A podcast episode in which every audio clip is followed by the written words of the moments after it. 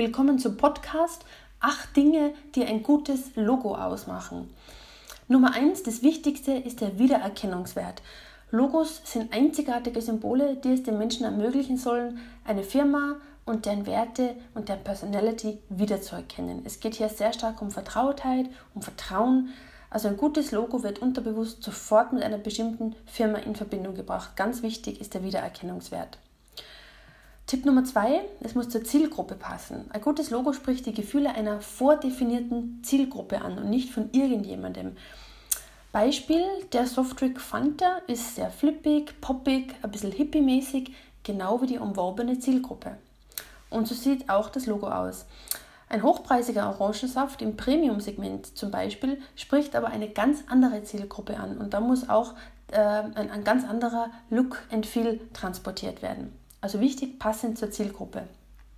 Nummer drei, was ein gutes Logo ausmacht, ist die Übertragbarkeit in ein Corporate Design. Ein gutes Logo lässt sich weiterspinnen und spiegelt sich im restlichen Corporate Design, also in der restlichen Firmenkommunikation, visuellen Kommunikation wieder. Oft spricht man hier auch von sekundären Stilelementen. Ein Beispiel dazu ist äh, mein Logo HCG Corporate Designs, links oben auf meiner Website hcg-corporate-designs.com.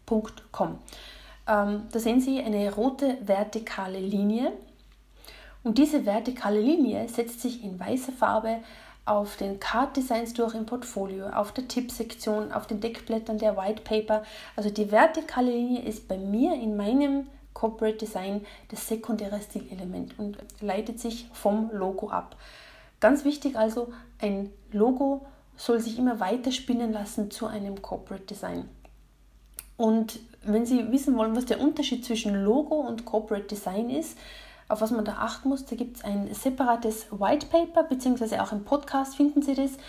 Unter Logo versus Corporate Design habe ich auch einiges zusammengestellt. Oder auch im YouTube-Kanal.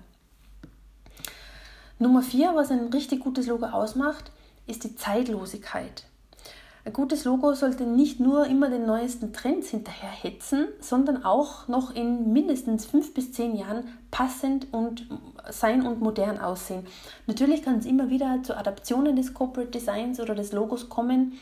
Vor allem innerhalb der letzten drei, vier, fünf, sechs Jahre hat es ja zahlreiche Logo-Updates gegeben, die sich auf das Flat Design zurückführen lassen, was damals von Windows 8 forciert worden ist. Logos wie zum Beispiel von ThyssenKrupp, Google, Facebook, eBay, Airbnb und so, und so weiter und so fort ähm, wurden subtil abgeändert. Aber der Grundtenor eines jeden guten Logos sollte schon von Anfang an auf Zeitlosigkeit abzielen. Nummer 5, was ein wirklich gutes Logo ausmacht, weniger ist mehr, keep it simple. Ein gutes Logo ist ein Symbol, das für die Firma und deren Werte steht. Es muss nicht immer der volle Firmenname sein oder mit komplexen Schnörkeln verziert sein oder x-beliebige Wörter drin sein. Die besten Logos sind die, die am simpelsten sind, die am einfachsten sind, ohne viel Firlefanz und ohne viel Schnickschnack.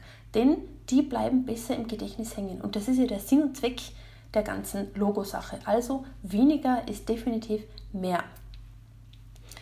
Tipp Nummer 6, was ein wirklich gutes Logo ausmacht, die Skalierbarkeit. Ganz wichtig. Ein gutes Logo muss in verschiedenen Größen funktionieren. Es gibt beispielsweise immer eine Mindestgröße, die ich als Corporate Designer für meine Kunde definiere. Aber auch wenn ein Logo nur zum Beispiel ein Zentimeter klein ist, muss es noch funktionieren und lesbar sein. Das heißt, man sollte nicht allzu viel Text in ein Logo hineinquetschen, weil es dann in kleiner Größe nicht mehr funktioniert. Umgekehrt muss das Logo natürlich auch in einem großen Format funktionieren, auf, einem, äh, auf einer Kinoleinwand oder auf einem riesen Billboard-Poster zum Beispiel.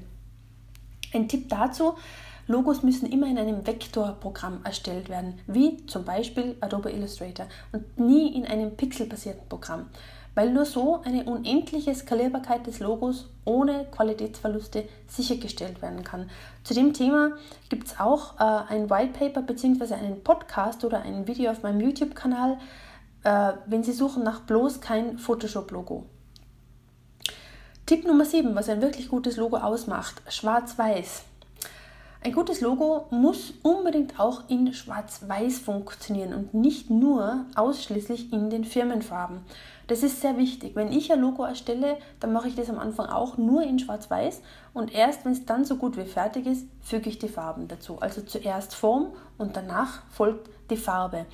Ähm, noch ein weiterer Tipp zum Thema Farben.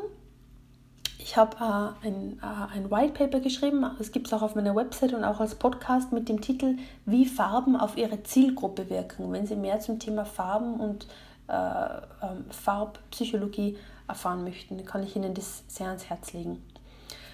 Und äh, die letzte Sache, was ein Logo wirklich super macht, sind die verschiedenen Einsatzmöglichkeiten. Ein gutes Logo funktioniert online sowie offline. Gerade heutzutage ist es ja sehr wichtig, dass Logos auf kleinen Smartphone-Displays genauso gut funktionieren wie auf großen Bildschirmen und natürlich auch offline auf sämtlichen großen sowie kleinen Werbeträgern.